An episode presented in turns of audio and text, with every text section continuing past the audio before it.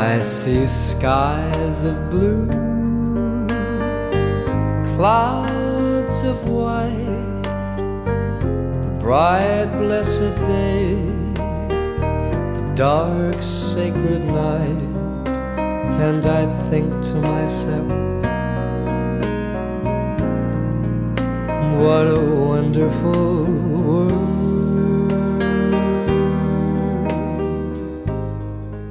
大家好，欢迎来到后浪剧场，我是小树。呃，最近有一个节目很火呀，《乘风破浪的姐姐》。然后我们这个今天请来一群妹妹，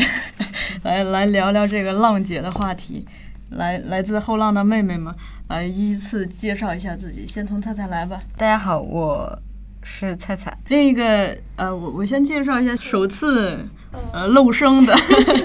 首次出声的、发声的。对，小熊。嗯，大家好，我是小熊。然后，对，首次尝试声音出道。对，还有大家已经听过好多次的百元。大家好，我是百元。嗯，上一期节目的时候是被贴上了一个九零后的标签，然后这期和妹妹们录节目已经变成了妹妹们的姐姐。然后我们一起来聊一下浪姐。对，我们来聊一下浪姐啊。我先呃问大家一下，就说你们为什么会选择看这个节目？因为大家既然敢来，说明都看了嘛。因为我其实特别单纯，我就是完全的粉丝。对，然后我一直特别喜欢他的戏，然后后来当时嗯就。听说他要去这个节目，然后我觉得我必须要 看一下，因为他实在是大家就是大众的这个曝光上面太少了。然后我就觉得这个对于我一个小粉丝来讲是一个特别好的了解他的一个。所以你觉得是个福利，对吧？对对对，粉丝福利，以这个为起。就是那什么，然后开始看，然后的确节目组也非常的那种。我觉得我看节目的时候，他们也的确给到很多万茜的这些这些，就包括他第一个好像是就出出来的。然后当时在因为万茜看了这个节目以后，就感觉这个节目还挺上头的，对，然后就开始追，我还专门去充了会员，对 是真爱。啊，猜猜呢？呃，其实这样节目，那我说起来，就里面有很多演员我都很喜欢。嗯，比如嘞，钟钟丽缇，她早年是比较性感的那种形象。其实我一直比较喜欢熟女。你喜欢性感是吧？对，我喜欢性感的。呃，包括伊能静嘛。嗯，是啊。呃，对，张雨绮，因为张雨绮就是好像一直比较喜欢熟女看，然后她又是姐姐的话，就是自己本身。就比较平时看作品或者什么，也会比较关注这个女性的一个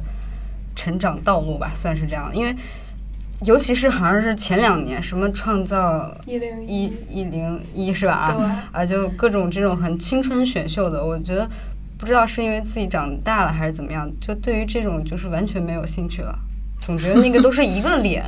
嗯，对，就还是比较喜欢个性比较鲜明的一些长相。了解，对，主要是可能是熟嘛。青春跟熟是一个相对的，因为你的兴趣在熟，所以青春有你那那种可能是对你来说太年轻了，可能是我没看，对，可能是我没看。好嘞，白娟讲讲。嗯，我可能就是看热闹的那种类型的观众，因为我是有看综艺的习惯的，我会去平时会看蛮多的综艺，然后这个综艺还没出来的时候，我有听到。就是消息嘛，有一些八卦会说有这样一档综艺集结了很多成熟的女艺人，但是要他们做的事情是让他们组成一个女团，那这个事情就是很有戏剧性、很有矛盾点的一个设置啊。要知道现在我们的综艺，尤其是国内的，已经越来越乏味，就是太套路化，都变成广告机，你看不到就是什么 对，看不到什么有意思的东西。本来看综艺就是为了放松吧，为了就是获得从里面。给自己生活获得一点什么别的东西娱乐一下，你总不能看他在再宣传一遍广告吧？平时看他的剧就已经是我最大的支持了。然后，所以我看到这个综艺的时候，我就觉得，嗯，我是会一定会去看的。但是他出来以后，我又没有想到他会这么的火，因为我甚至没有跟上他的节奏。因为我看我会慢慢看的那种，但大家一瞬间都跑到我前面去追他了，我反而还觉得有一点就是落在后面。那你自己在实际上看的时候？有给你带来惊喜吗？我觉得应该是有的，但是它有可能是因为铺垫的太长，然后别人告诉我太多，那个惊喜感有点淡了。嗯就是有我预想达到我预想中的效果，就是确实是跟别的综艺不一样的。嗯但是可能也没有说特别的惊为天人或者怎么样，可能是因为才刚刚第一期，然后大家只是首秀，还没有进行就是什么真的团体舞蹈的这样去表演，没有进入到一个一个正式的流程里，嗯所以现在还是大家都能看热闹的阶段。我觉得可能进行到后期，可能就会有一些人就会。觉得不太符合自己的取向，就选择不不再追这个综艺。嗯，那我想接着追问一下啊，就说大家在看的时候，有哪些人的出现是让你们突然觉得啊很意外，他怎么也来了？那这个问题的另一面就是，那谁谁谁怎么没来呀？我觉得我的话，我看了以后，我我对蓝盈莹她还蛮惊讶的。哎，对，因为我都没有想到她已经是姐姐了。第一点是她已经是姐姐了。我虽然听到有传言说她要参加这个节目，然后然后真的有看到她上了这个节目，看了这个节目以后，发现她竟然唱跳实力还真的挺不错。她好像是一个各方面都挺学霸的这样一个艺人，能还综合实力还蛮强的。虽然我有看过他以前在网上发一些他就是弹唱的视频，但没想到他在舞台上又是女团范的那种感觉，所以是蛮惊讶的。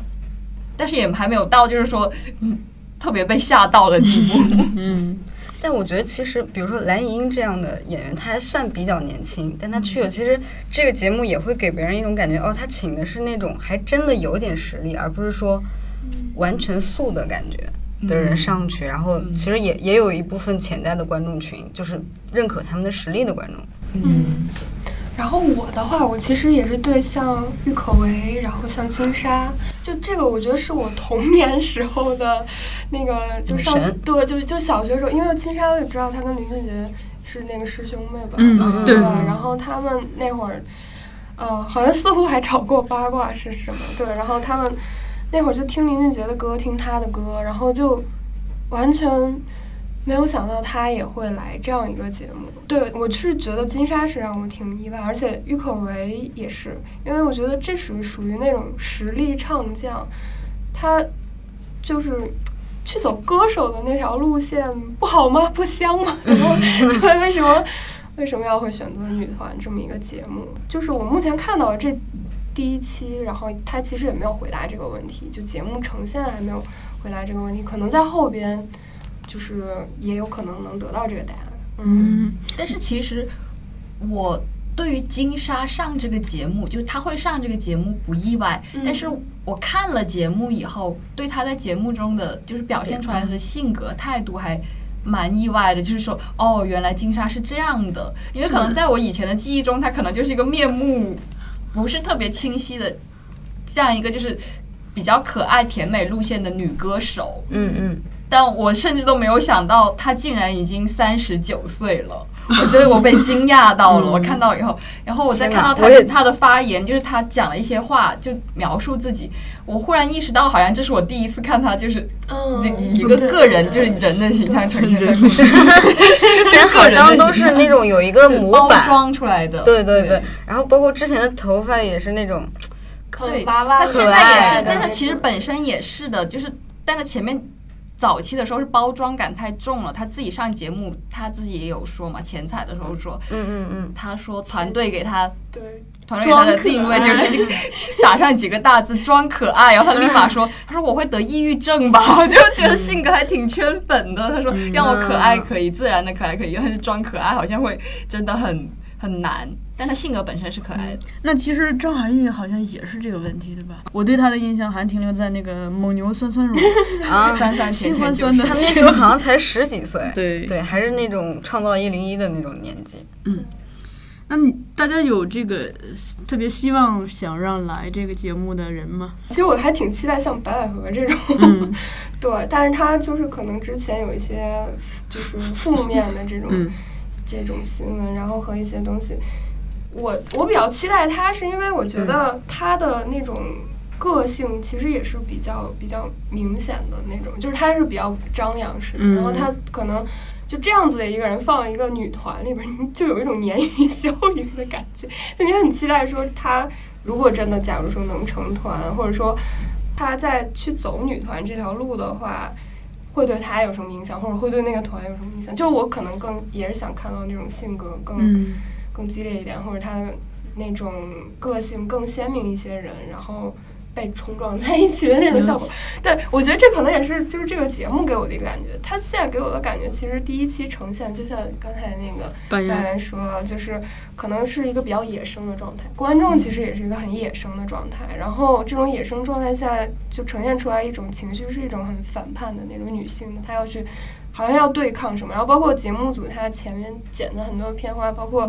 那个伊能静坐在那儿说：“你们不要让我来迁就你。”对，然后包括给宁静姐姐宣传的那些东西，然后感觉似乎都是一种女性的一种反骨，好像在那儿。然后，但是对于这个东西，它后边的一个走向是什么，我也还蛮好奇的。因为感觉就是女团要让成为团体，可能是要就是像标准化的，嗯，对，那还是蛮跟姐姐的气质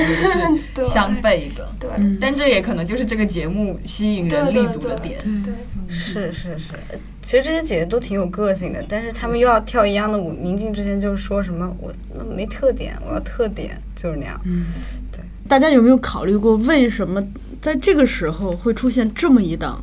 节目？我我我自己感觉啊，是因为我我因为我之前也看《创造一零一》，包括从杨超越的，就是他们第一期，然后一直到创三现在的这个希林娜依高他们这个，然后包括刚刚结束的《青春有你》，我自己感觉就是，其实中国从某种意义上来讲，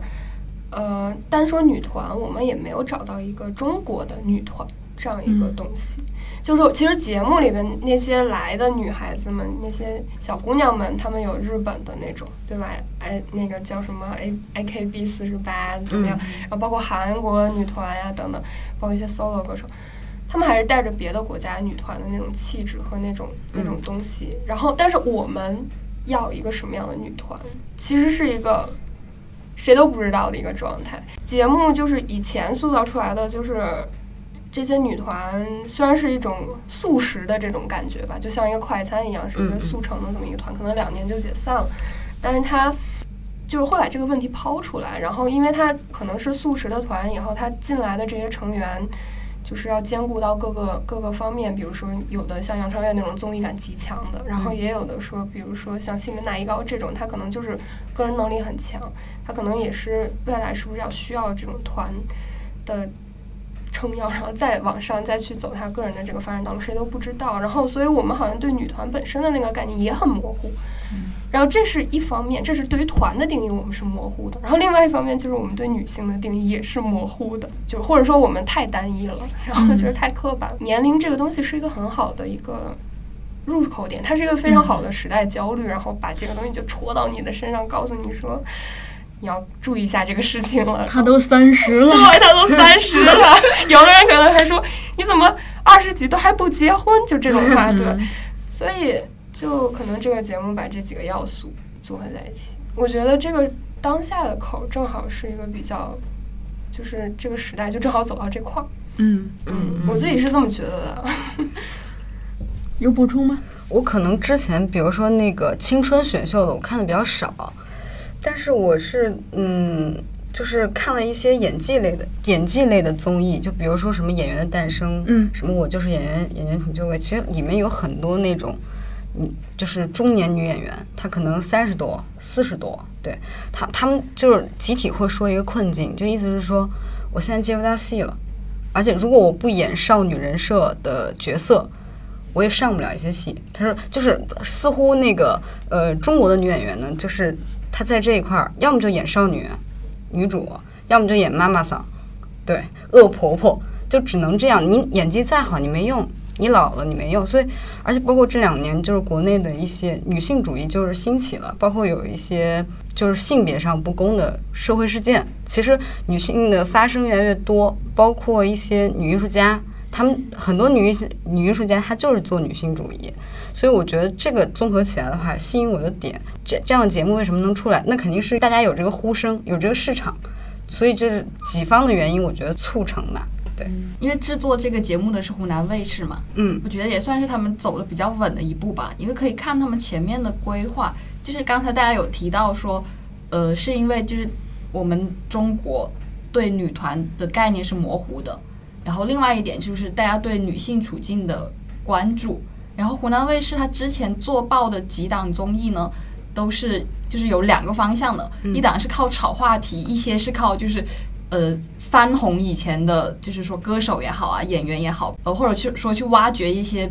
比较小众领域的技能人才，像什么舞蹈风暴啊、深入人心啊。那就刚好这两个东西碰撞起来，那就不正好就是这个节目啊，《乘风破浪的姐姐就》。集大成者是吧？对，就是说实在的，它又不像完全像其他的选秀节目那样是 PK，但它是有竞争的。但嗯，实质上它是一个真人秀，然后这个真人秀是引入了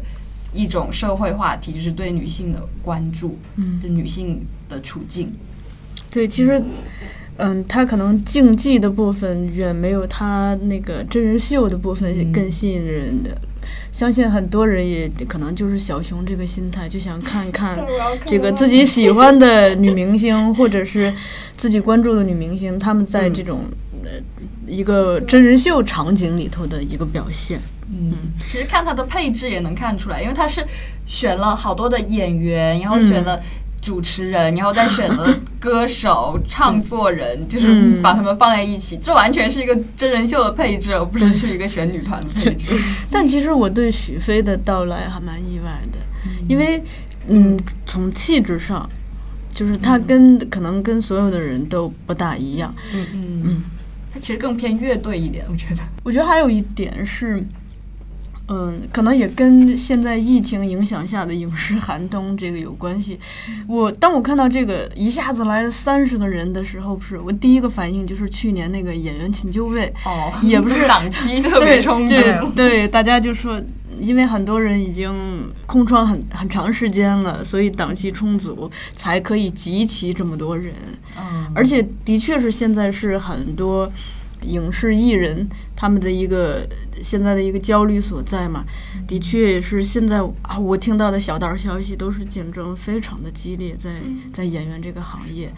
就是一直都是这样，就大家可能会为了一个配角的那个、那个在片尾的那个排名，他可能都要争很久。呃，他他现在已经不是这样了，他就是说你能拿下这个角色，他哪怕只是个配角，而你是一个主演过很多有名代表作的演员，你依然需需要就跟咱们那个面试入职似的，你需要接受面试，需要接受试戏，去争这些，竞争异常的激烈，因为。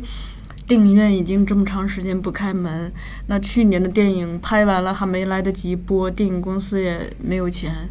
就是所有的这些导致嗯大家都比较闲吧，也比较焦虑，可能。嗯，所以这会不会也导致一个问题？这个节目根本挖不起来第二季，说不定第二年大家已经就是没有时间，也没有电影这么多恢复了是吧？也有这个可能。有一些人他上来，他应该不会是为了想成为一个女团成员吧？他可能真的是就是借这个节目在自己对，就是有一些有一份工作，有一次曝光，可能为接下来演戏带来一些机会，肯定会有这样子的出、嗯出发点的人。而且可能还不少，我也觉不然不可能挖到这么多演员。嗯，个小熊，你一直提这个呃前边这个创造幺幺零幺呀，嗯青春有你呀，嗯就我很想听听，就是大家对这个不同综艺的对比。嗯，那百元你也是平时有这个看综艺的习惯，你们来聊聊这个节目的特色。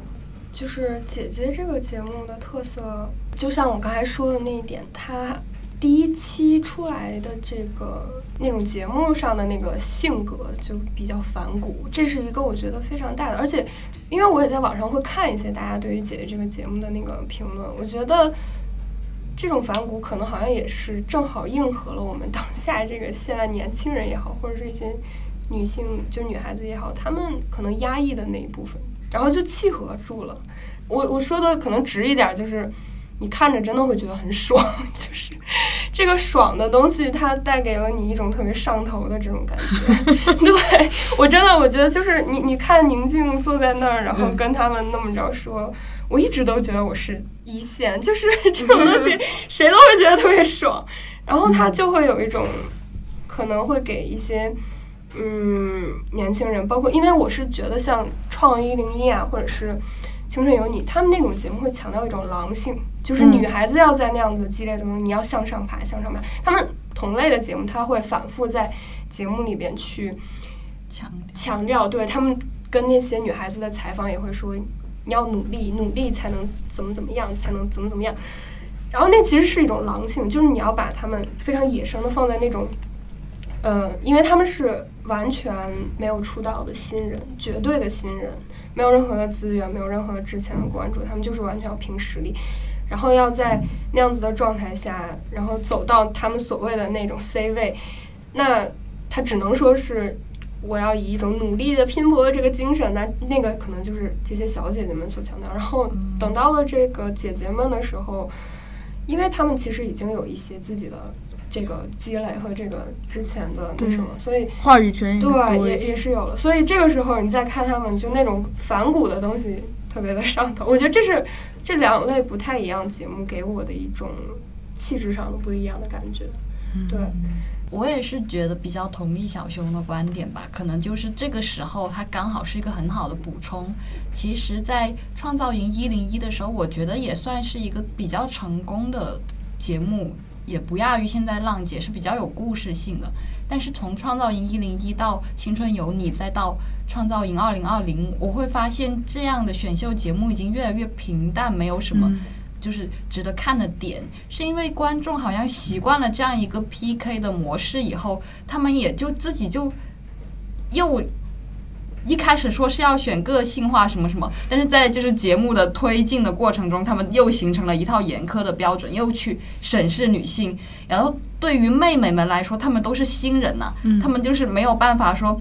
可能刚开始他们也是很有个性、很敢说的人，但他们可能被这套规则就是消磨掉了。然后到了今年的选秀节目就已经很平淡了，就是无论是节目的要求，还是经纪公司的要求，还有他们自己就是的担心，什么都要求他们变成就是很平面的一个形象。虽然说是实力特别特别的强啊，但你好像除了他们唱和跳，你都你甚至都记不住他们的脸。但不像创一的时候，他会就是灌输一些观念，就是说有的人是。呃，就是大家是基础不一样的，然后大家对待同训练这件事情的态度是不一样的，然后不同的女孩子的背景，她们会有不同的呈现，甚至她会分什么努力 C 位，或者就是呃以前经过训练的，还有就是选人上也有很多的花样，但现在就不是，现在创造营二零二零就是一切就是实力说话，你就必须要努力，你必须要正能量，我觉得这。也是一种就是苛责，就是又变成了一个单一的审视标准。但是浪姐就不是啊，浪姐因为姐姐们就是是有底气，我对你这些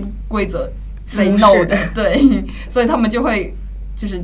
让这个选秀的这类型的节目会更丰富一些。对，他也会创造矛盾嘛？对，就是。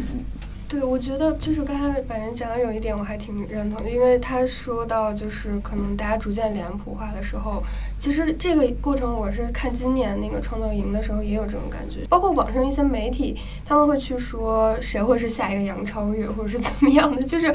会用一种猎奇的这种视角，再从这些女孩子身上去找到一个你可以让我们又有兴奋点的这么一个事情，但是姐姐们就。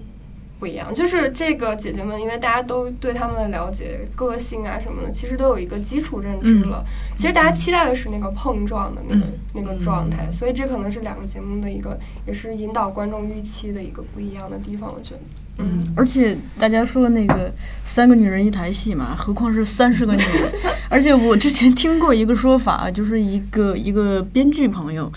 他是接触过很多的这个，他久经沙场。接触过很多的女明星，她说过一句话，我当时非常的惊讶。她说，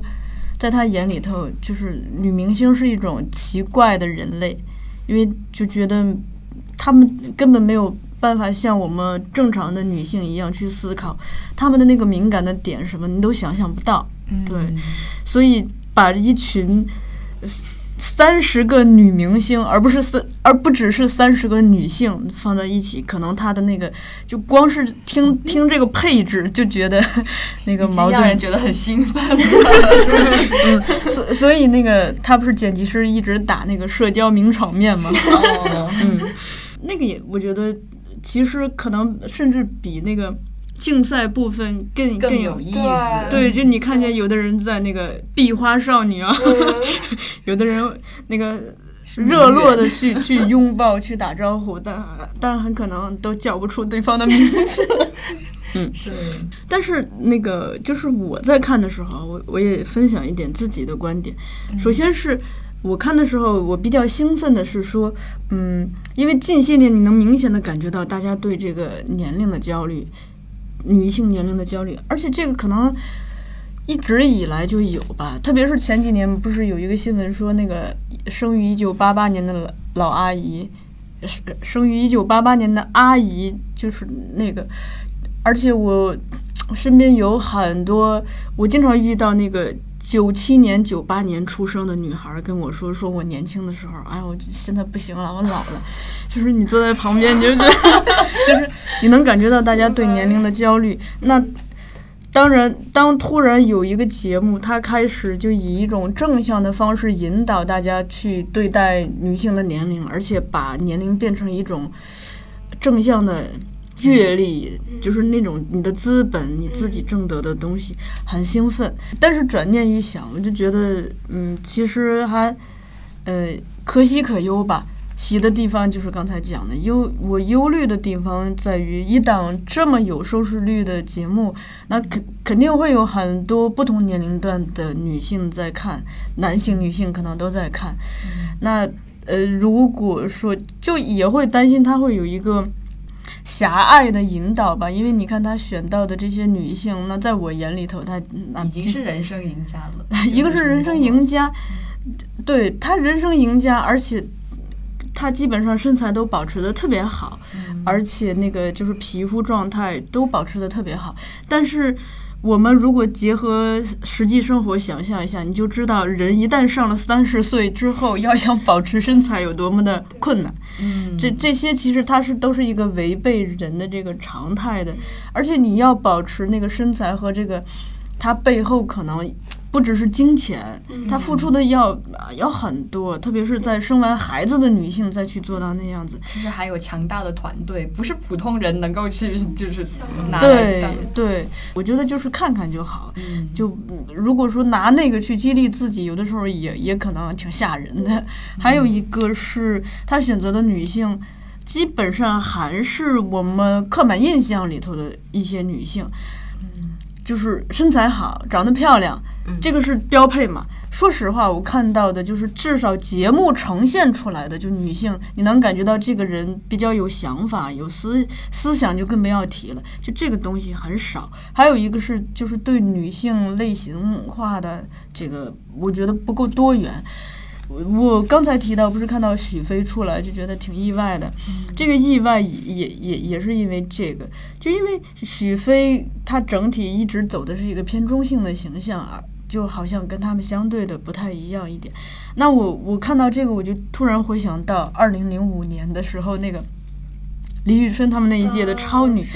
就是因为那个时候也是一个野生的状态嘛，大家真的是海选，但是恰恰是可能因为那个草创时期的选秀，带给了你更多的可能可能性，而且我刚好前两天看了一些这个李宇春这。这这十五年的这个蜕变过程，就发现，他不管是作为一个有生命的人，还是作为一个文化符号，他都在整个，至少是整个中国，它能带来巨大的一种冲击。这个东西的确是有那个影响力的，而且这种冲击可能，比如说你在韩国的女团，在日本的女团是很难看到这样子的形象的。嗯。在这一点上，我就觉得对女性的那个多元性还是有点狭隘了。嗯，我我自己感觉这个东西其实跟他们那些小就是青春类的那种小姐姐的选秀是一样的。就是我之前也是在我自己在看第一期姐姐们的这个节目时候，我当时看到中途，我就突然特伤感，我就觉得，对，我我突然特伤感，是因为。就是我们站在另外一个角度去，假如我现在是一个二十几岁的小女孩儿，然后我特别啊，对我家里的确二十几岁，然后突然有了一个姐姐们的灵魂，姐灵魂已经三十家了，对我反复横跳在姐姐和小姐姐 小姐姐，小姐姐，对，然后然后我就觉得，就假如我是一个。那样很很很年轻的一个小姑娘，然后我可能想要去做一个女团。我看到姐姐们这样的一个节目的时候，其实我可能也会有恐惧，或者说，我也会有一点那种压力，是因为，嗯，一方面是像刚才那个，嗯，就是小树，对小树，呃，提到的说，就是可能节目是用了一个三十。多岁年龄段的一个女明星这样子的一个群体，然后她其实把女性就是单纯的刻画在明星的这样一个团体里，然后，但是其实从某种角度上来讲，我觉得可能观众对于女性整个的就是这种印象，就是我们在对三十多岁这些姐姐和对那些二十几岁的小姐姐们的苛责是。是同等的，对，是同等的。因为其实我们虽然说我们在那些创造营的节目里边，我们去打造一个可能很模板的那种一个团呀也好，那可能是因为基于我们之前对那些小姐姐是没有什么像这些三十岁的姐姐们一样的那种认知。对于我们来讲，她们就是白纸，那我们怎么去蹂躏她们就好。然后，但是可能节目只不过是给他们提供了这么一个狭窄的通道，让他们只能在这个里边去。做成一个就是节目组想要的这种所谓的团，或者是那什么。但是其实我们在审视那些小姐姐的时候，也是以审视三十多岁这些姐姐们的一样的视角，要长得好看，然后要大长腿，然后就是肤白貌美。包括杨超越一开始也是因为好多人觉得她长得漂亮，对吧？她可能那个综艺感只不过是给她一个加分项，然后也是很多人就是觉得她的颜值是可以能接受的。然后在这个基础上，我觉得好像我们对二十多岁的女孩子和对三十。十多岁的这些姐姐们并没有任何不同，嗯，就是女性处境是没有改变的，就是你无论你到什么年龄，你都要被这样一套的规则去审视。嗯，对，你你你刚刚讲那个就是肤白貌美啊，我突然想起来，像零五年那一届的超女有一个那个选手叫季敏佳，大家应该有印象吧？你看，她至少在当时看来就是微。有点胖嘛，微胖，而且长相不至于到貌美的阶段，那很普通。那这种的，他基本上就是这种节目就不会选。当然，金敏佳后来也通过整容什么的，让自己进，好像又 上上多年之后上过一次热搜，对，搞成蛇蛇精脸了，是吧？晋晋升到这个通道，就是这种的，它其实还是等于这个束缚还是在嘛，这个枷锁。嗯，还有一个是。呃，就除了这个呃身材容貌，还有一点是我一直很在意，因为我平时看的东西吧，都是一些这个 有思想的女性，包括我那个疫情期间看的苏珊·桑塔格的纪录片，哇塞，我就看她好有魅力啊！包括看这个《第二性》的作者，这个怎么叫什么来着？波伏娃，波伏娃，就是你看到这些。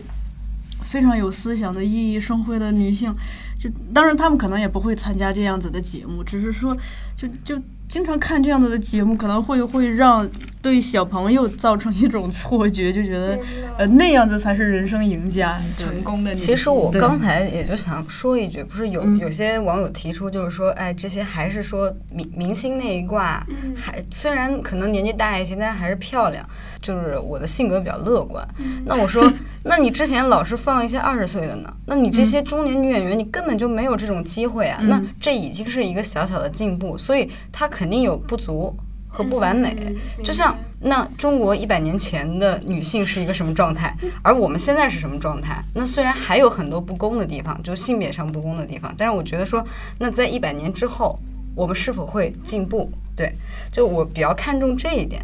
呃，中年女演员，就是我在看到她多年沉寂之后又出来，就哪怕放了那么一刻光，我觉得哪怕就是镜头给了她一秒钟，我都会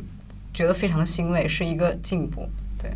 但是我甚至觉得这可能是节目组他自己都知道的，但他刻意就是规避掉了。他知道自己的缺陷在这里，然后他的特点也就是在这里。因为网传说这个节目跟韩国的一档综艺很像嘛，就是姐姐们的 Slam Dunk。但是那档韩综呢，它的其实出发点是不一样的。那档韩综是就是集结了一群成熟的女艺人，就是互相去帮大家对方实现未完成的梦想。嗯其中第二季里面有一个女演员叫闵闵孝琳，就是宫的那个女二号，她的小时候的愿望是组女团，所以去帮她实现了，就是在这个形式上想。但她是出发点是帮大家实现愿望，就是更加人性化的，不是做女团这方面的。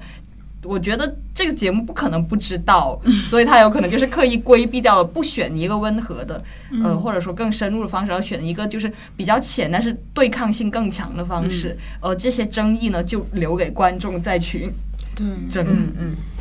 哎，那大家怎么看这个选择黄晓明呢？很合适啊，除了他没有人能干了，因为他就是那种老好人嘛。他之前在其他的节目上也就是呈现过，像在《中餐厅》第三季，其实刚开始。说呃什么林大厨还有那个秦海璐的争执，很大程度上可能都是黄晓明就是一直在中间斡旋，但是越斡旋反而越不对，所以就导致这样的局面。但是放在一群女性，就是而且跟他可能还是比较相熟的女性当中，却是非常合适的，因为他在这个圈子里边已经挺多年了，又特别的会做人，又是一个男性，然后长得还不错，那是不是很又满足观众的期待，又满足女选手的期待？还满足节目组的期待，对就是他可能会爆出一些 言论。他之前不是有名言名语是吧？对对就是他那些言论，然后他本身有一点大男子主义，然后又和姐姐的那个感觉对冲，我觉得也是有一方面。嗯，有一点不要不要你觉得，不要我觉得。对对对。那姐姐说，那你不能觉得，我比你姐姐还觉得都是比较尊重的，因为是是是，因为对于他来讲，就是前辈是要尊重的。他就他的那一套就是比较传统，就可能说要尊重长辈啊，就是、嗯呃照顾小辈啊，那个在他身上体现的是非常强的。所以就是节目出来，对 节目出来之前不是还出了很多物料吗？说他就是《小明历险记》端水 端水艺术家之类的。哎，那那个评委的配置呢？评委就是其实只知道一个杜华，另外两个就是不太认识。嗯，那但是看了他们点评节目以后，我就觉得，也许是节目故意为之吧，就是故意请他们来，也或许他们是故意说那些言论吧，因为我觉得是有一点奇怪的，因为他们明知道这一群女艺人是什么样的形象，这样的一个节目是多么的惊世骇俗，但他们还非要用一种选女团的标准去讲自己的那个，我会觉得这这真的是他们自然而然的吗？还是故意为之呢？嗯，如果把它作为一档真人秀的话，就是你们在看这个整个过程，除了看到他台前呈现的，就是特别是在综艺里的舞台上呈现的这一部分，就在他相对这个相对幕后的那个部分有看到，嗯、比较意外的东西吗？就是更让这个人更像个人，不管这个人他是说错了话，还是说对了话，或者是做错了事儿，还是做对了事儿。其实我觉得就，就我第一反应是觉得，就海陆当时说那句是，就因为网上炒他当时那个话炒的有点最近比较多，就说他好像说错了话一样。就是、谁？海陆是吧？对，海陆他当时因为好像黄晓明在讲的时候，他就说了一句是因为我们年龄大嘛，然后所以嗯嗯上了年纪，对，上了年纪，然后坐在这儿，然后但是好像就是，呃，我不知道那个是有剪辑效果在里还是怎么样，然后可能这个东西出来以后，然后网上很多人也都就是在说怎么就不会就不会讲话一样，然后反正他全程贡献了一个不会讲话的人设反面的教材嘛。对我嗯我是觉得这个东西也有点。他们就算是真的就上了年纪了，那又怎样呢？对啊吧？就是其实姐姐们说不定也不是很 care 他这句话怎么怎么的。反正这个剪辑里头当然是有学问的了，因为我、嗯我有一个一个校友刚好是在做这种剪辑的，他跟我透露过一点，就是说，因为首先是有剧本的嘛，嗯那其次剪辑也可以去改变整个故事的走向。那我后来跟他聊的时候，我就发现这个特别可怕。比如说我之前看过那个，嗯，呃，芒果台的这个一年级小学记，嗯啊，当时看的时候，嗯，就有一个男孩儿就就是感觉是混世大魔王的那种形象。我跟他一聊，男孩儿并没有这样，他可能是会偶尔会有这样子的点，但他剪出来，按照这个剧本的走向，按照这个剪辑的那个。最后完成出来，他就能创造出这这么一个形象。人设设那当时我在看那档综艺的时候，有一个小女孩，我特别喜欢，嗯，但是她的镜头特别少。后来我也得知，是因为这个女孩太有想法了，就基本上不按剧本出牌，是吗？所以把所以把它它被一镜头刀剪了？因为给她造人设太麻烦了，是吗？对对，她太有想法了。虽然她只有小学一年级，大眼睛眨呀眨的。嗯，我觉得这个就是怎么说？我之前也是跟朋友聊过这个问题，就是因为可能媒体它在就是传播信息的时候，都会倾向于，尤其是像这种综艺类节目，就是我希望你看到的，他会把这样的信息筛出来。然后我之前那个朋友他也是有一个，就是我觉得还挺有意思的观点，他觉得标签化也挺好，因为这个东西可以帮助我快速识别，就是它会节省我很多的时间。这不就跟超市买东西一样吗？你就是商品嘛？对，它就是能在这样子快节奏的社会里，我能非常快的去做一些判断和那什么。所以，只不过是一些综艺节目，它把人做了这样子的一种方向的这样子的一个嗯设定。对，因为的确，你比如说，我们现在去提一些。演员或者是那什么，如果他有一个非常强烈的标签，就比如说杨超越，就是一个 我已经 Q 了他好几次，嗯，希望希望这个是他也 Q 了我们的表演训练法好几次。对，希望他的那个那个福福泽可以庇佑我。嗯对，然后就是他可能就是综艺感那种东西，然后大家在反复强化对他的这种认知，然后也比如说像之前我们说金莎，然后他的公司会给他包装那样子一个可爱的人设，我觉得可能都是这个长期以来是一个。像是这个行业的一个传统一样，然后他可能只不过就是在综艺这个节目里面就编了一个媒介的形式，然后通过这样的一个方式，然后，但是他其实本质和实质上和这个行业去要推广他的一个艺人呀，或者是一个就是嗯角色也好，人设也好，是一个一以贯之的，我觉得。嗯但是我现在问想问的恰恰是就是这个的反面，因为大部分人都有人设嘛，就是我我就特别想知道大家在看的过程中有没有在一些细节、一些瞬间中看到他更像个人，而不是那个标签的那个瞬间。张雨绮吧，因为张雨绮她其实标签已经非常强了，嗯但是你之前没有看到这档节目的时候，你会觉得那会不会是就是强到有点浮夸，就是过头，就是是故意造出来的？嗯 但你看了这个节目以后，发现他是真真的就是那样子，因为给他发了一个 X 牌，他就一直一直在那傻乐，变成了整个节目的搞笑担当。但他也确实很洒脱，他就一直问后来的人是什么情况，然后他摸清楚了情况，然后他心态也没有特别的崩。虽然说他自己说是受到打击的，但他还是挺开朗的。嗯，所以那时候会觉得，哦，原来他确实就是一个。就是生活中可能就是一个浮夸、比较特别是在夸张的人，在唱这个粉红色的回忆的时候，特别陶醉自我。是这样子的。我是看到有一个瞬间，就是那个，呃，当时不是大家就是你想去的队已经满了，嗯呃，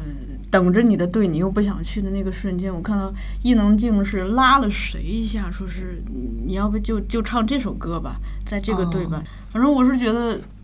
感觉他是下意识的，好像是就真高的是姿态，不是不是 高姿态，是那个老好人犯了，就是哎你来这儿也挺好的，是那种但是他们那时候团队已经好了呀，就就已经满了呀。嗯。他们有意识到他这样就会嗯把谁给挤出去啊，嗯。也是挺直率的，可能没想到。嗯。也是刚才菜菜提到的，我觉得他说到有一点，就是我们现在行业里面三十多岁或者说这个年龄段儿女、女演员也好，她的是断层的，我我也我也有这种同感，但是你是说演员演员断层，还是是角色断层？角色是断层的，对，可能是因为我们社会上本身这种女性的来源，就素材的来源太少，或者说就是假如说我们有嗯。一百个像女排的那个教练叫郎平对，一百个郎平，假如说我们有一百个呃像董明珠吧，假如，嗯。然后。就是我们生活里面实实在在的这种参与到社会里的这样子的女性，真的有那么多的话，或者说她真的给我们的创作提供了那些源泉的话，也许这个断层就会被填补上。嗯我觉得这个是也是挺一直就是比较打动我的。我可能就是当时听完那个话，我也是在反思说，那这个问题到底是我们对于生活里的那些女性的挖掘太少了，还是说真的就是因为我们社会上这部分女性抛头露面出来啊，或者说在站在公众的这个视角上引起注意的人太少了？这这可能需要打一个问号，因为嗯嗯嗯因为的确我们也没有一个那什么，但是的确我会觉得从。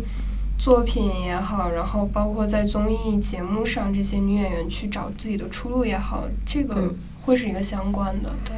我觉得就是，比如说，为什么三十多、四十多这种角色很少？嗯，除了之前网上老是说我们的白幼审美，就亚洲人这种白幼的审美啊，嗯，那还有一个就是，比如说，你看，即使是现在，比如说独独立女性越来越多，但是还是说，比如说你真的面临婚姻，然后要生育小孩儿，然后小孩儿你。在你很小的时候，你需要抚养他一段时间，那这个角色一般是妈妈来担当的。嗯最近我和朋友聊到一个问题，就是说男女他不同酬的一个问题。就是我我我我也面临了毕业出来找工作，然后我发现，哎，我找的工作好像比我的男同学要低，就是工资要比他们低。我听过这么一个说法，但嗯只是一个说法哦。说，假如你的男同事拿着跟你一样的工资，那他的工作能力可能只有你的百分之六十。但这只是一个说法哦，就是可能是为了描述就是整个职场社会环境上就是女性的这样一个处境。嗯，对，反正这个这个什么男女同工不同酬，这个好像是我最近和朋友有聊到的一点。对，所以就是困境还是很多，但是我们现在还是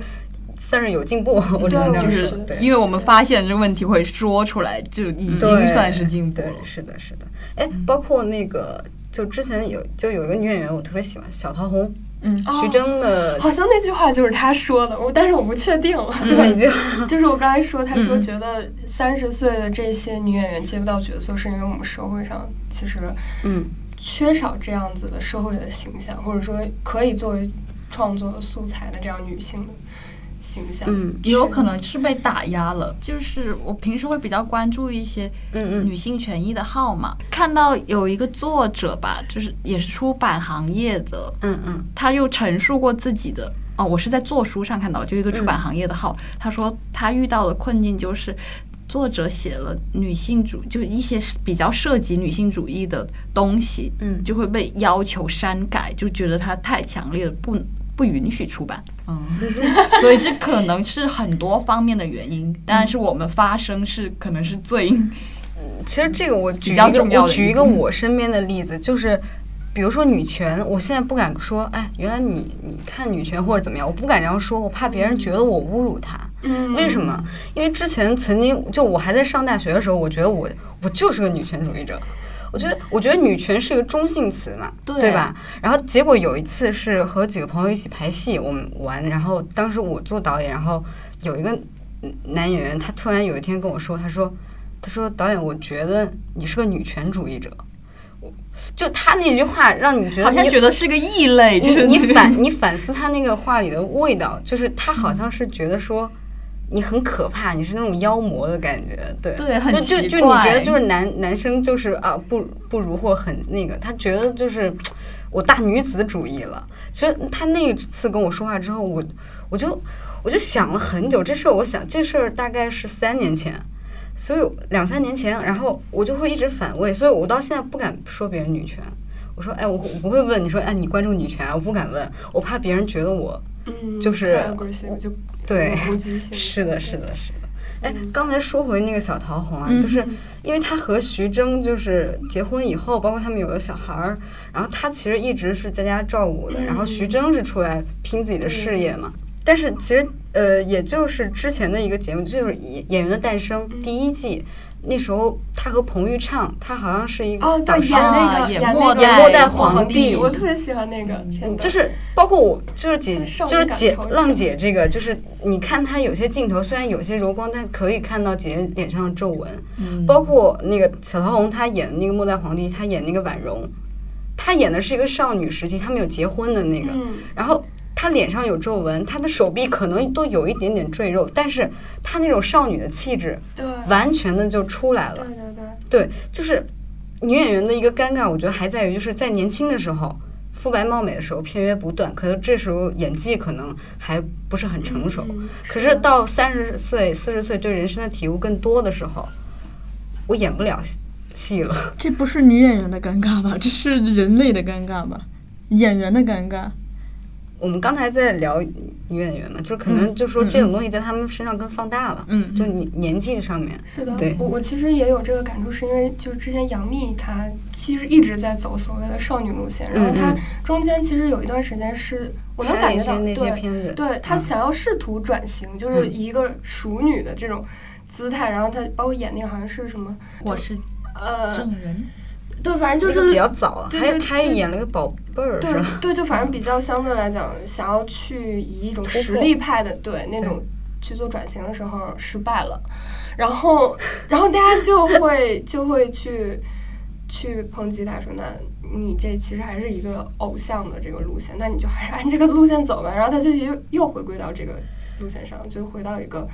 所谓的综艺上的这个东西。其实嗯我觉得他的那个境况可能就跟小唐红有点相反，就可能嗯属于、呃，就是出名太早或者怎么样，他那个演技那个小唐红出名也挺早的呀，啊，那就是 那我我说这句话会不会被那种？因为我觉得那可能就是实力上剪掉。对，因就是。为小桃红的话，十几岁的时候她演的那个呃《阳光灿烂的日子》，对对对对，我真的很喜欢她，而且我觉得小桃红的心态我也特别喜欢，他就觉得我自己就是在家那个照顾孩子，我就很开心。然后就是他在上次有一次去奇葩说的时候，然后当时那个马东问他的时候，他就觉得家庭主妇就是他的人生的这个 追求，就是他的追求也很明确，他也不想要去操心，他就觉得在家待着挺好。但是就是他会很就跟那个东西很自洽。然后，但是你比如说像杨幂这种，我就觉得嗯那可能就是她在早期的时候，其实没有把自己作为一个演员，或者说一个东，就是作为一个这个行业的实力扎根住。那你可能就是在这种被娱乐圈塑造的这个过程里，就不一定能走的其其实我觉得杨幂啊，就是嗯她有转型的心，我觉得已经很好了。那有些人他意识不到，但我我我又想问一下，就大家可能就是嗯综艺这一块儿或者偶像这块比我了解，就是比如说他要是走这种偶像路线，嗯，他五十岁还能走吗？哎，其实我对其实浪姐里面也有两个，就是也有两个姐姐是唱跳女团回来以后的，其实她们的发展道路就挺崎岖的，就是嗯孟佳和王菲菲嘛，而且她们还是在比较好的团 Miss A，然哦后出道，对然后现在。回国了，嗯。那你看他们好像回国了，脱离这个行业以后，他们就是个人就不存在了，就很难。哪怕他们以个人的身份去参加了一些节目，好像也是不能被看见的，是的。就是好像看不见的女孩。对。而且我觉得我自己也感觉，就是好像国内在综艺这一档里边没有一个专门的演员群体，就是我是专门综艺演员的，就是这个可能也是我们因为综艺，我觉得也可能怎么说不太成熟，对不太成熟，不是我们也不成工业，就是嗯其实从原创的综艺想法，然后到一些这个节目，也是我们大量去 copy 国外的一些东西，我们嗯自己也没有一套特别那什么的东西。像日本也好，他们会有专门综艺演员，有一些就是他就适应这个节目的。嗯嗯那可能对于我们来讲，现在我们是缺了这么一个，或者说这个团体目前不太成熟。有一些演员，他也许是具备这个潜力或者素质，但他可能当前也没有发掘出来，或者说被发现到，因为可能是有的时候的确也是要一些好的一些节目或者是一些策划，能够真正把这些演员的一些内在潜力给引导出来。OK，他也能知道哦，原来我其实是一个综艺式的这种演员。我觉得，对我们可能当前对于这一块儿也还是比较缺失的吧，就包括。像那个李诞，他做这种所谓的脱口秀这一类节目，包括这种脱口秀演员，其实也是逐渐在生长的这么一个过程。那他可能也是需要，因为有李诞或者像他们这一类的比较好的节目，他能够逐渐把自己这个潜能，呃，表现出来，然后传递出来。可能综艺本身也是需要这么一个过程。呃，有个问题我也想问问大家，跟大家讨论一下吧，就是之前那个问题，就是说你还希望谁嗯哪些嗯演员能参加这个节目。嗯然后其实我我我就说一下，那那我其实最喜欢女演员是陈陈冲。嗯像陈冲、咏梅啊，这些可能是中生代的一些实力派的电影演员，甚至可以上升到艺术家的级别。那他们来去上这些节目，你们觉得就是综艺和他本身的专业会妨害吗？就是他过多了，或者说路面过多，会妨害他的神秘感，或者说他再去演戏的时候会有我觉得？不会，但是要看他个人是不是适合这种综艺的模式。比如说像刘敏涛，嗯他虽然就是在演员上，就是他表演也很好啊，形象也就是角色也塑造的很好啊，嗯但跟他真实生活是挺不一样的。他不排斥上综艺，他之前还上过一个，呃，我要上学了还是什么，就挺娱乐化的一个节目。嗯但是他自己如果很放得开，跟大家玩在一起，就是也也会有效果，他自己也会开心，也能呈现出他那一面。但如果有的演员他就是不喜欢。就就像有人内向，有人外向一样，他就是不喜欢这种形式，嗯这种形式会对他产生一种削弱，然后对综艺也没有带来好效果，那就是不适合的。我觉得这是看个人，你你一说跟职业没有关系。你一说刘敏涛，我觉得就误过来，就真的是有些演员，他就你既觉得他综艺的时候很搞笑，但你又不觉得他演戏的时候尴尬了，对吧？就不觉得说啊，你有那个综艺的形象了，我你演戏的时候我就入不了戏。我觉得不会。嗯，这像个万茜这次这个倒是。上节目，就是挺多人的弹幕里也是也说她万茜有一种就是认认真真，但是就很搞笑的感觉，就是 万茜在一旁发呆呆滞状，就那种反差的感觉。但我倒是能明白、能理解说演员的这种这嗯种东西，因为可能这种节目它就是以一种标签式或者这种塑形的人设去创立出来，可能很多其他的一些影视公司，他们到时候再去。就是去挑角色的时候，比如说看到一个相对搞笑，或者是这种，嗯他可能第一反应是哦，我应该去找那个演员。所以当这种邀约就可能就会同质化，对于他自己来讲，嗯这个发展过程也许是会就是有风险的。嗯嗯，对，但是我觉得像比如说陈冲和咏梅老师这种，他们已经有过很多角色积累的话，嗯，倒还好。因为其实我自己就比如说我自己拍片子，我在找演员的时候，嗯我我也会说你把你之前拍过的东西要发来一下，对吧？我要会看一下他的 real。然后如果他之前有拍过这个，然后或者是他没有这个，我就会大概对这个人有一个判断，他可不可以驾驭，或者是那什么。对，我觉得这个就是对于一些年轻的演员来讲，它是一个机会面儿的一个一个一个这个感觉。嗯，对，就是如果你太过于往一个方向去打造的话，嗯嗯。你可能会要牺牲掉你他，你说这一点，就是我差一个话题啊，就可能嗯跟姐没关系的，跟哥有关系。就是 你刚刚说，就导演选角这个嗯点，就是我觉得就是其实中生代男演员也有这样的困境，就是尤其是男偶像。我我举个例子，就是之前南方车站的聚会嗯上映的时候。当然选胡歌，很多人很惊讶，为什么选胡歌？为什么会选选胡歌？我当时是看到就是刁亦男的一个采访，他的意思是说，有一天他在走在街上，然后看到胡歌的一个巨幅的画报，嗯，对是，就是好好像好像是说，哎，就是说，哎呀，这很帅啊，那个很精致啊什么，但是就是又偶然又看到他一个很沧桑的画报，嗯对，包括我曾经在胡歌微博上发现他有两张照片，是他在拍这个南方车站聚会的时候，两两张就是别人给他随便拍的那个剧照，就用手机拍的，他就。真的像个流浪汉，我惊到了，我还转发到了朋友圈，然后甚至比如说朋友圈有一些呃呃老师，他可能本本身做别的，然后他他说这是胡歌吗？不敢相信，可能这是中生代的男演员和女演员共同经历的一个坎儿，就是如果你一直做偶像，你五十岁的时候还有人做认你做偶像吗？嗯所以就转型对于他们来说。就是一个必然，所以能转就是想着转型，比如说杨幂那样，我觉得她是聪明的。对对对，岔开了回到主题，就补一下刘敏涛那个吧。我对他的一个改观，我不知道你们以前看刘敏涛的戏多不多？我就是在那个会看，但可能都是一些大姐制作对这个大姐，然后妈妈，，嗯，包括我在我小学的时候看过他的戏，那时候他就开始演妈这种角色了。对，但是在《身临其境》有一期，他有一段独白，一个陌生女人的来信，对对对，茨威格的一个一个陌生女人的来信，就他那一刻，他把一个就是敏感的、脆弱的，但是这种爱很强烈的一个少女的形象，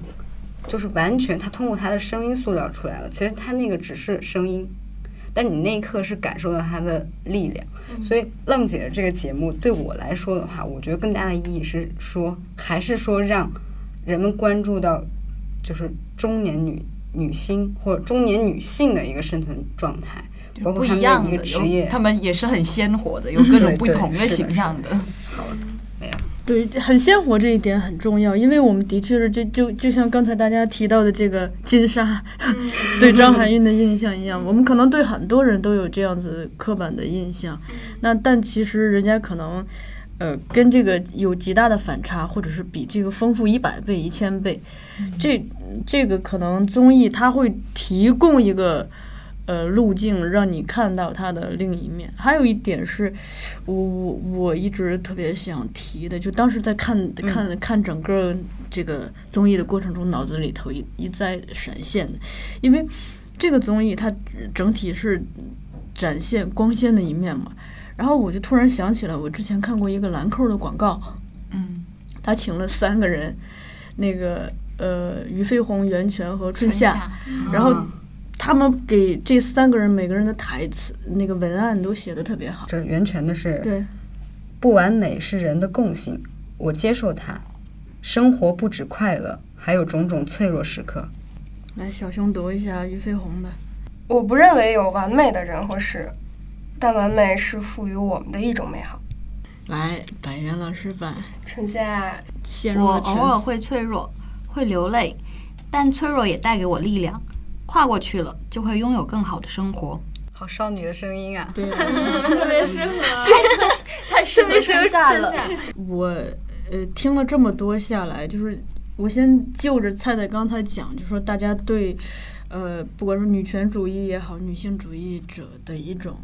另一种刻板印象。嗯嗯，我我其实对这些吧，一直虽然我有上过这样子的课，啊，一直一上过这种课？我们有专门女性主义的课，是北京电影学院的杨慧老师给上的。嗯嗯嗯，那包括我大学的时候，我的老师就是研究女性主义的，等于我身边一直有这样子的启蒙的人。嗯但是，嗯，我其实对这个我我也不觉得自己有多了解，但是我我只能说说我对他的理解，就是在去中心化，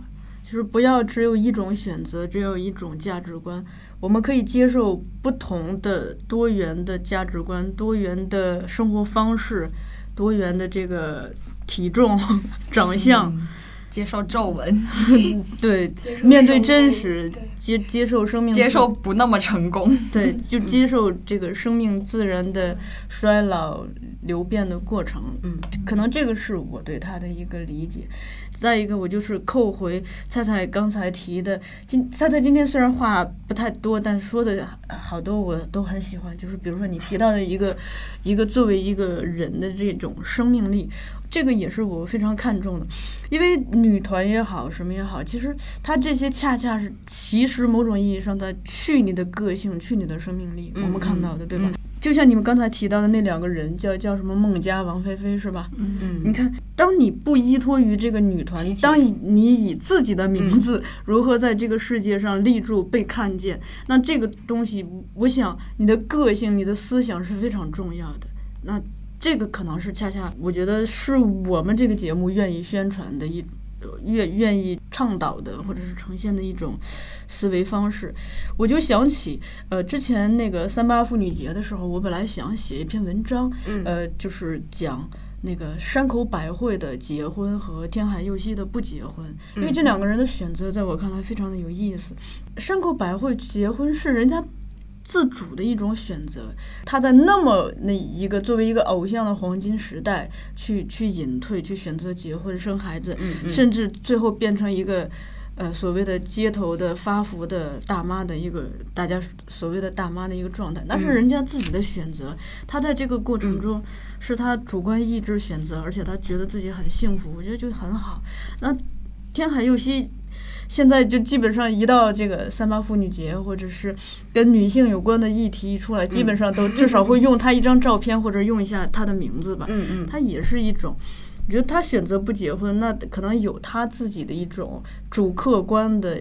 一个导向。嗯，那她最终还是她的个人的一种选择。就是我们其实还是就尊重每个人就不同人选择的这种人生可能的多元性。嗯，而这两个人直到现在，山口百惠其实现在已经其实是很遥远的时代了。你想，他是在七十年代末八十年代初进入中国的，但我们依然对他念念不忘。嗯，那。包括天海佑希，现在有很多的这个我知道年轻的人很喜欢他，就把他年轻时候的东西翻出来。除了他们长得的确是很好看之外，有一个很，他能在这么多女星中脱颖而出，就很很重要一点，就是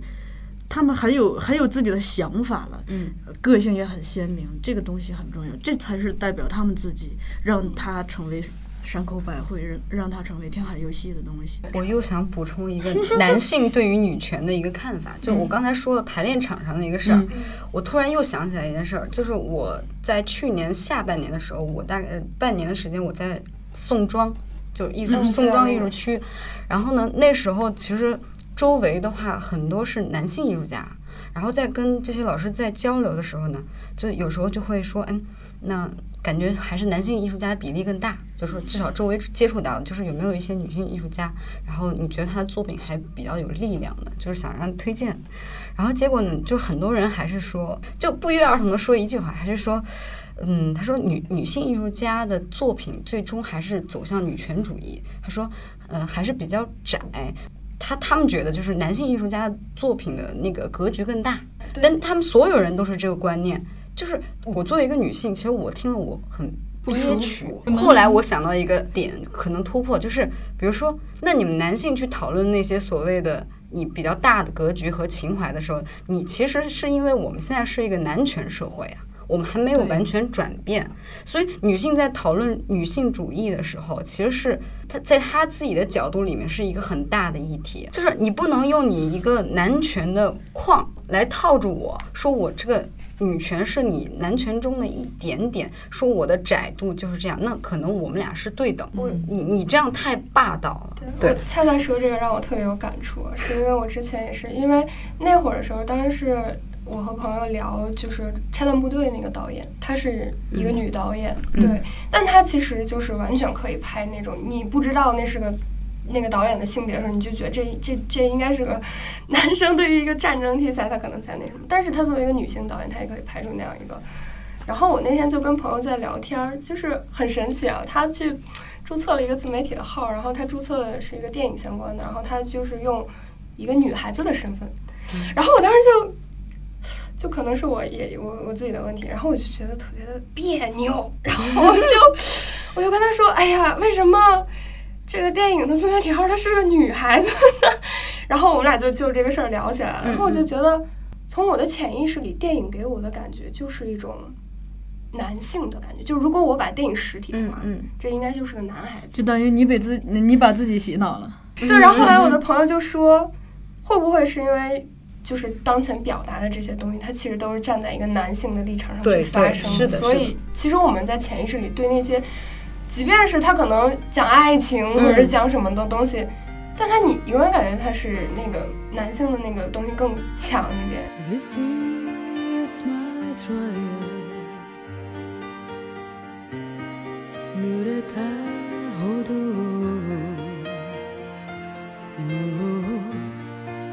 一路上追ただひたすらに引き返せない振り向きもしないそう私は今まで自分で歩き始める。This is my trial. 私のゴールは数えきれない人たちの胸。雪。